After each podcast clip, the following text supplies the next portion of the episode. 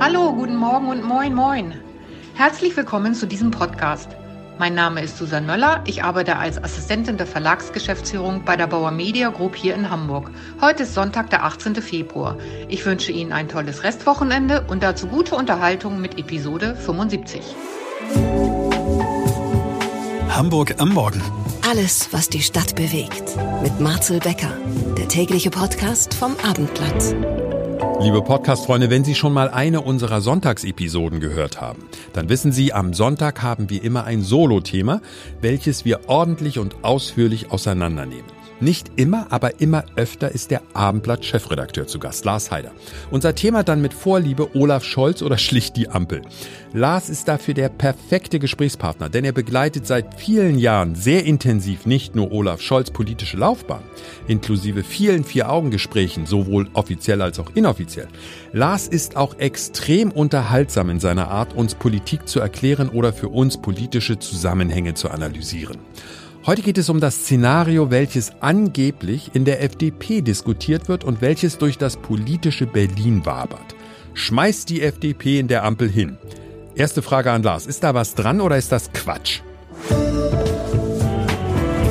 Das, also das ist, ich glaube, das ist kompletter Quatsch. Und es ist ja seit Beginn dieser Ampelkoalition so, dass darüber spekuliert, diskutiert, Gerüchte verbreitet wird, wann endet diese? Also niemand, seit, seit, seit zwei Jahren rechnet niemand damit, dass diese Ampelkoalition, oder rechnen viele Leute damit, nicht damit, dass diese Ampelkoalition hält. Und ich sage ganz klar, ich habe auch keine Indizien in den ganzen Gesprächen, die ich führe, die wird bis zum Ende der Legislaturperiode halten. Punkt.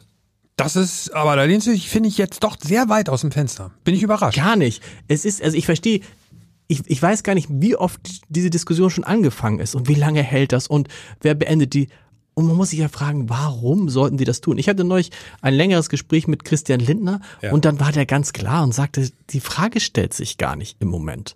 Mhm. Aus Sicht der FDP wäre es auch im Moment total, total bescheuert. Und ich glaube tatsächlich, dass die jetzt in einer Phase sind, wo sie sagen, im Moment müssen wir jetzt erstmal sehen, dass das Land wieder vernünftig funktioniert und wenn das wieder vernünftig funktioniert, dann ähm, äh, können wir vielleicht auch mal wieder drüber nachdenken, dass es vielleicht für unsere Parteien gut ist. Du darfst ja auch nicht vergessen, hör dir mal an, was Friedrich Merz über die FDP sagt. Wenn die FDP aus der Regierung ausscheiden würde, die wären raus. Die wären aus der, die wären aus der, aus, die würden auch in die nächste Regierung nicht reinkommen. Die würden nicht mehr in den Bundestag reinkommen. Sie wären die, die die Regierung zum Fall gebracht hat. Nein, ich weiß auch nicht, wie die Leute darauf kommen, darüber zu spekulieren. Das sind Menschen, die das gern wollen die gern wollen, dass es Neuwahlen gibt und die gern wollen, dass die Ampelregierung. Aber es pass ich kann, ich kann alle an den Mikrofonen draußen beruhigen. Es wird nicht passieren. Die nächste Bundestagswahl ist im Herbst 2025. Wollen wir trotzdem ein bisschen Geschichtsstunde machen? Hast du Lust? Selbstverständlich. Herr Bundeskanzler, meine Bitte um Entlassung aus meinem Amt ist die Konsequenz aus der Beendigung der Koalition ich habe das meinem Freund und Kollegen Wolfgang Mischnick in den frühen Morgenstunden mitgeteilt und Sie unterrichtet, als wir uns heute Morgen vor Beginn der Fraktionssitzungen zu einer Unterredung trafen, bei der Sie mir auch den Text Ihrer Rede übergaben. Du weißt natürlich, wer da gesprochen hat. Ich glaube, jüngere Hörer von Becker am Morgen werden sagen, wer war das denn? Wir sind am 17. September 1982 im Deutschen Bundestag und da spricht keine Ahnung. Hast du auch nicht erkannt? Nee. Hans-Dietrich Genscher. Das war Hans-Dietrich Genscher? Ja, unser damaliger Außenminister. Hey, ich habe die Stimme nicht erkannt. Komisch. Die, Situ die Situation ist ja klar. Es war der Tag, an dem der Bruch sozusagen vollzogen wurde und Helmut Schmidt, der Kanzler, hat darauf geantwortet. Die kritische Lage der FDP ist von einigen ihrer Führungspersonen selbst verursacht worden.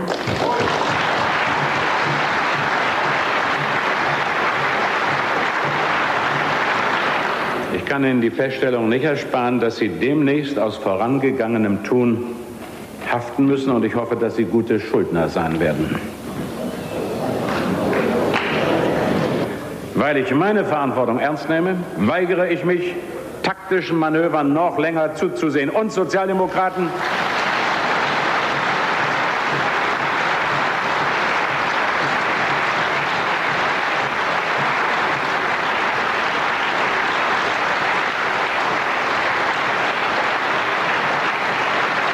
Sozialdemokraten sind Ansehen und Festigkeit der Demokratie wichtiger als taktische Vorteile zugunsten der eigenen Partei. Also erstmal müssen wir uns für die Qualität der O-Töne entschuldigen, aber es ist lange her. 1982. Das Zweite, was mir auffällt, ist jetzt ein bisschen Folklore. Der Applaus der SPD klang deutlich größer als heutzutage. Waren wahrscheinlich mehr Abgeordnete von der Absolut, es waren mehr Abgeordnete und der Saal war auch kleiner. Also, es, also es, du meinst die Akustik? Akustik, hat's, genau. Hat's mehr gerissen. Die Situation damals war aber nicht ganz zu vergleichen, aber ähnlich. Ähm, wir hören uns ja nämlich gleich auch nochmal einen aktuellen Ausschnitt von einer FDP-Abgeordneten an, ähm, weswegen ich überhaupt darauf gekommen bin, das Thema mit dir zu diskutieren, weil du bist ja bisher felsenfest der Meinung, ist alles Quatsch. Ähm, Damals hat die FDP die Notbremse sozusagen gezogen und ist, ist aus der Regierung ausgeschieden. Das war ja auch das Ende vom, vom Bundeskanzler Helmut Schmidt. Mhm. Der hat ja dann damals sozusagen aufgehört. Im Nachhinein würdest du sagen, es war schlau von der FDP damals, weil sie sind ja in der Regierungsverantwortung tatsächlich genau. mit Helmut Kohl gut gefahren. Ich muss sagen, das ist der große Unterschied. Also ich finde, die Situation von damals ist mit der heute gar nicht zu vergleichen. 0,0. Und die FDP wusste damals, wenn wir rausgehen, wechseln wir halt einfach den Partner und regieren weiter. So. Ähm, das wäre ja heute nicht so. Die FDP müsste befürchten, Stand heute, dass sie gar nicht in den Bundestag kommt. Und Christian Lindner hat das so schön gesagt, ähm, Mitglied der FDP zu sein, sei ein großes Abenteuer und man sei es gewöhnt, dass es auf und ab geht. Und das stimmt. Ich erzähle da immer gern die Geschichte aus Hamburg. Ähm, äh, ich weiß gar nicht, welche Wahl das war. Das muss ja die erste Wahl gewesen sein, in der Peter Tschentscher, ich weiß es gar nicht. Ähm, die FDP in Hamburg, damals noch mit Katja Suding als Spitzenkandidatin, wurde vor der Wahl, ungefähr ein Jahr vor der Wahl, in Umfragen auf zwei bis drei Prozent taxiert. Und Katja Suding saß zusammen mit mir und dem Kollegen, lieben, Matthias, lieben, lieben Kollegen Matthias Icken und wir sprachen so rüber und sagte sie, ja, das ist gar kein Thema. Wir werden eher, eher sind wir bei acht Prozent als bei zwei. Und wir haben sie ausgelacht. Und so kam es.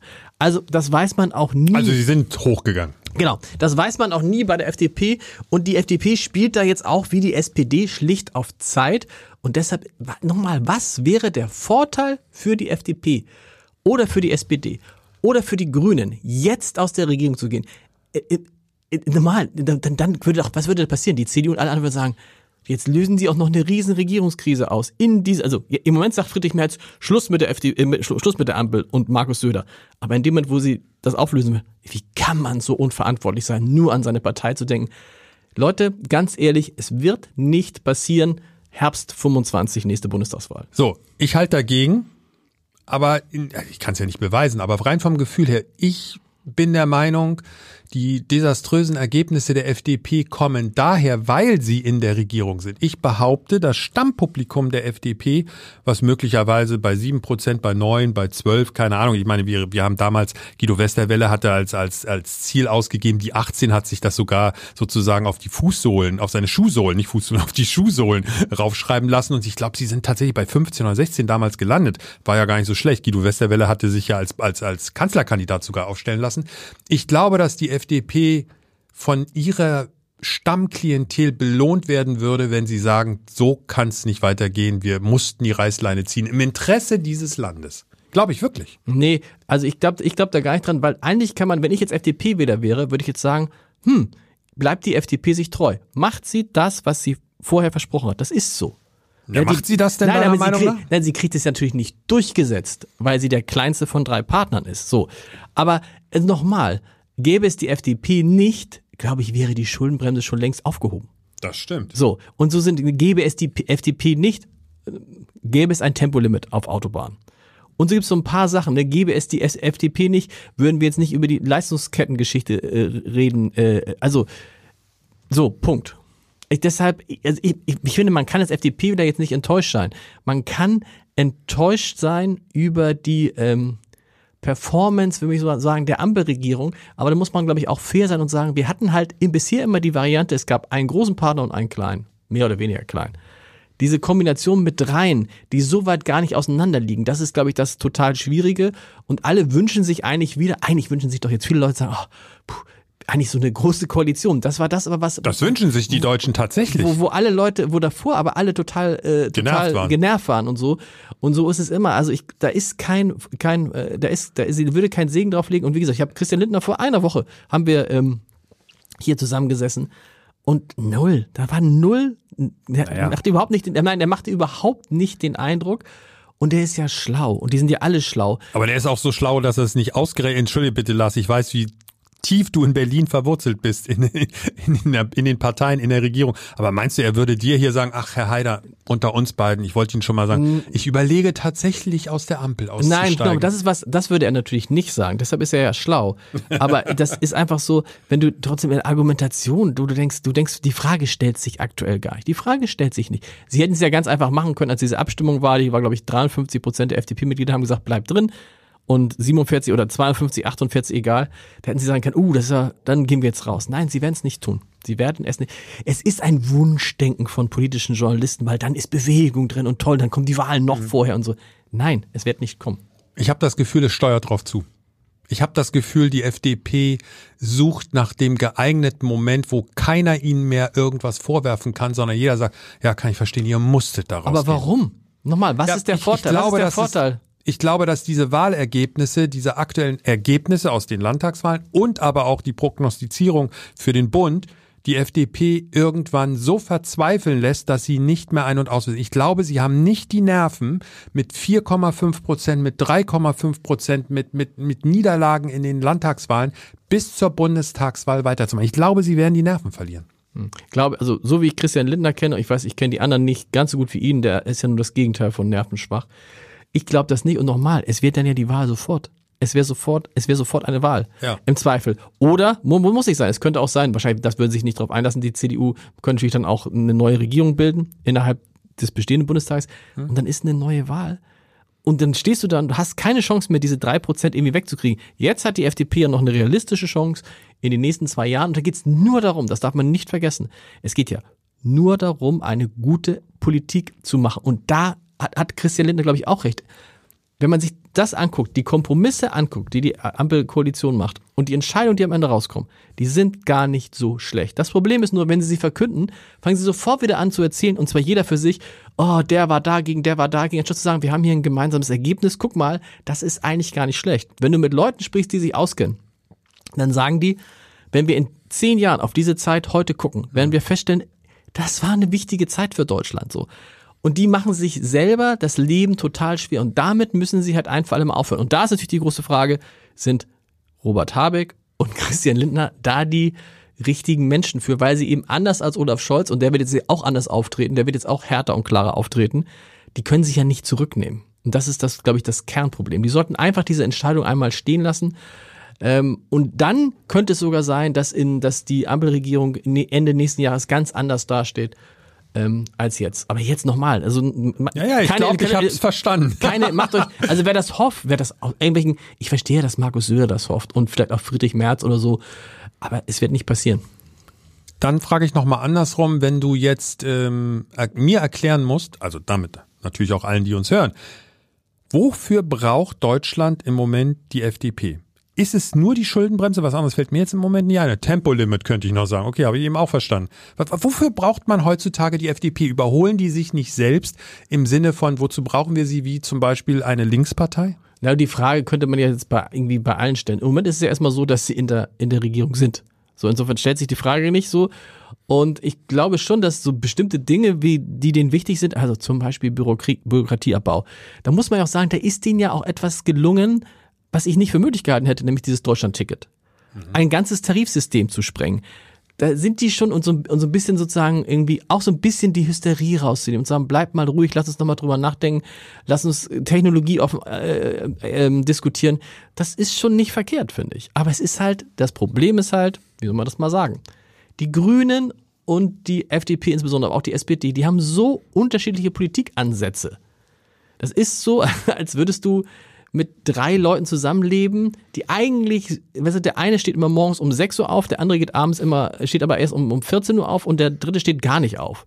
So, dass, dass die dann irgendwann sich in die Haare kommen, weil alles durcheinander ist. Und so ist es bei denen. Sie, es passt nicht zusammen, es muss aber irgendwie passend gemacht werden. Und das ist das Kernproblem. Du hast dich da ganz klar festgelegt, deswegen will ich dich damit auch gar nicht mehr so lange quälen, aber einen Anlauf mache ich, noch- mach ich doch tatsächlich nochmal. Linda Teuteberg, sagt dir was? Natürlich. Aus der FDP, sie war mal Generalsekretärin. äh, Das ist, der Lindner. das ist der wichtige Hinweis. Sie war Generalsekretärin und sie ist jetzt, also, ähm, Sie ist, ich finde, da, da, mit der wurde übel mitgespielt. Ja, aber sie ist jetzt natürlich, ich weiß ja, worauf du hinaus willst und sie ist und das hat Markus Lanz dann ja auch geschickt gemacht. Sie ist natürlich, was diese Diskussion anbelangt, ich will es mal so sagen, ein leichtes Opfer. Also sie, sie wurde Generalsekretärin mit großem Tamtam, Genau. dann hat äh, Christian Lindner sie mit relativ eiskalt wieder abserviert, äh, vertritt den Wahl Brandenburg, genau. Brandenburg und sie war tatsächlich diese Woche bei Markus Lanz. Und kann die, kann die, die Konsequenz sein, die Reißleine zu ziehen, zu sagen, wir gehen jetzt raus aus dieser Ampel? Ähm, man soll in der Politik niemals nie sagen, aber es ist nicht, Das- das, das wird stellt sich diskutiert? nicht als, nee, das wird nicht diskutiert, sondern es wäre unseriös, irgendwas auszuschließen, aber ähm, wir werden in Ruhe, nein, das, Es äh, wäre auch unseriös, das nicht zu diskutieren, nicht wahr? Genau, äh, aber wir, Also doch, wir Sie nein, diskutieren nein, das. wir diskutieren in Ruhe und intern, Okay. welche Schlussfolgerungen wir zu ziehen haben. Okay, wer ist denn der Anführer der, Revo der. Revolution? Ist es, Es Kubicki? gibt keine, ist es es gibt keine Wer ist es? Revolution. Es gibt keine Revolution, sondern uns geht's äh, darum, dass wir ähm, dieses Land ähm, nach vorne bringen. Ja. Und da gibt's genug Wofür zu sind tun. Sie? Sind Sie dafür, dass Sie rausgehen aus dieser Ampel, so wie ein großer Teil Ihrer Mitglieder auch? Ähm, das ist durch die Mitgliederbefragung entschieden, wenn auch äh, knapp. Aber äh, 48 ich, finde, ich finde richtig, dass wir das tun, was wir ähm, ankündigen. Und das, wofür wir gerade sehr gescholten werden, nämlich zum Beispiel diese Lieferkettenrichtlinie zu Ja. stoppen, ist genau richtig. Denn man kann nicht sonntags von Bürokratieabbau sprechen kommen und zu. unter der Woche neue Bürokratie beschließen. Und das ist nur ein Beispiel, Ja. aber es ist ein umstrittenes. Und deshalb, wir müssen die politischen Debatten führen. Was ist für unser Land jetzt Ja. wichtig? Und da ist Wirtschaft und Migration Genau. zwei Themen, wo wir äh, viel zu tun haben.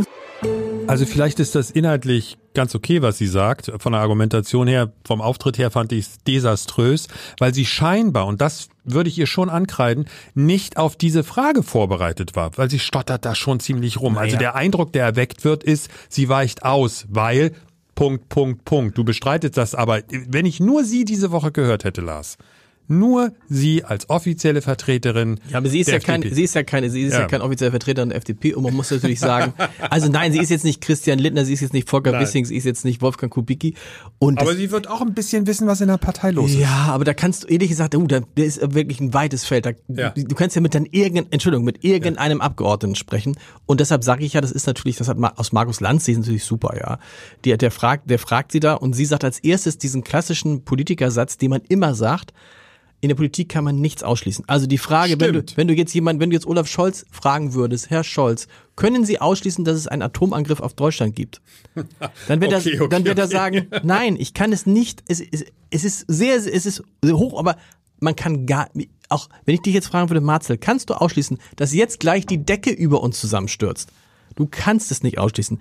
Und dann, in dem Moment, wo du es aber bei Markus Lanz hast, bei Markus Lanz musst du sagen, also auf die Frage, so was ist jetzt, geht die FDP aus der Koalition, da musst du Markus Lanz angucken und sagen, wie kommen die da drauf?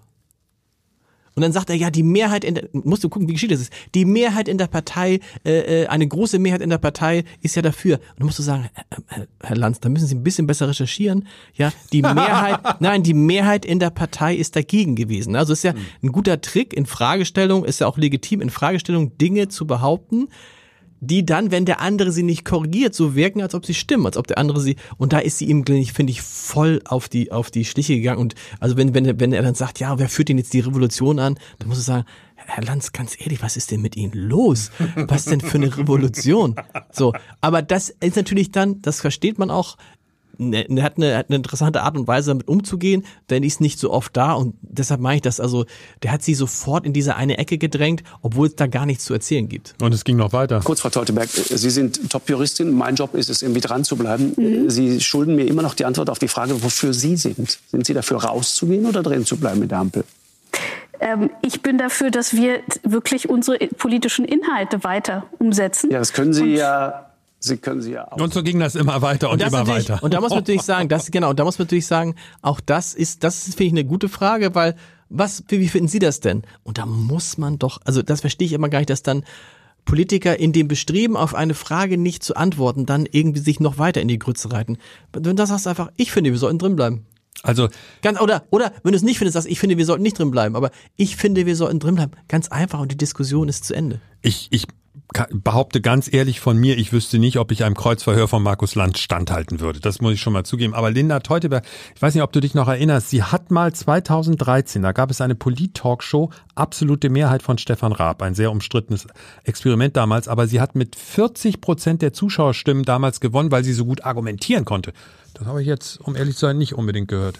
Ich will dir jetzt auch nicht Unrecht tun, aber für mich war der war der Auslöser, warum ich dich ins Studio gebeten habe, um zu sagen, lass uns über das Thema, lässt die FDP die Ampel an die Wand fahren, äh, war, war diese Äußerung von Also ich, finde war das- ein bisschen erschrocken. Ja, gut, das ist aber schon so ein bisschen, das muss man ja sagen, das ist ja schon ein bisschen, ähm, ich will mal sagen, nicht fahrlässig, aber schon interessant, dass Frau Teuteberg zu Markus Lanz geht. Denn wer war seit fast vier Jahren nicht bei Markus Lanz? Christian Lindner. Und warum nicht? Es gibt einen schönen Satz von ihm, wissen Sie was, ne?